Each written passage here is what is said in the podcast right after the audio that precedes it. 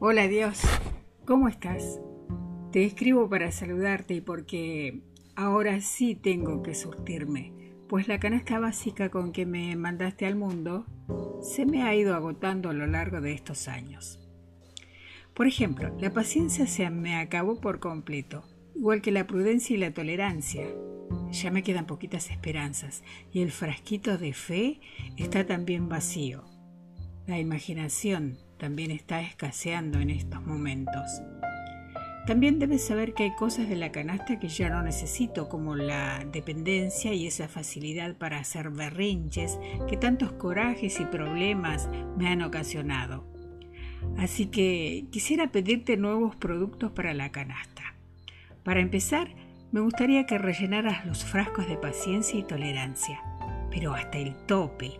Y mándame por favor el curso intensivo Cómo ser más prudente, volúmenes 1, 2 y 3.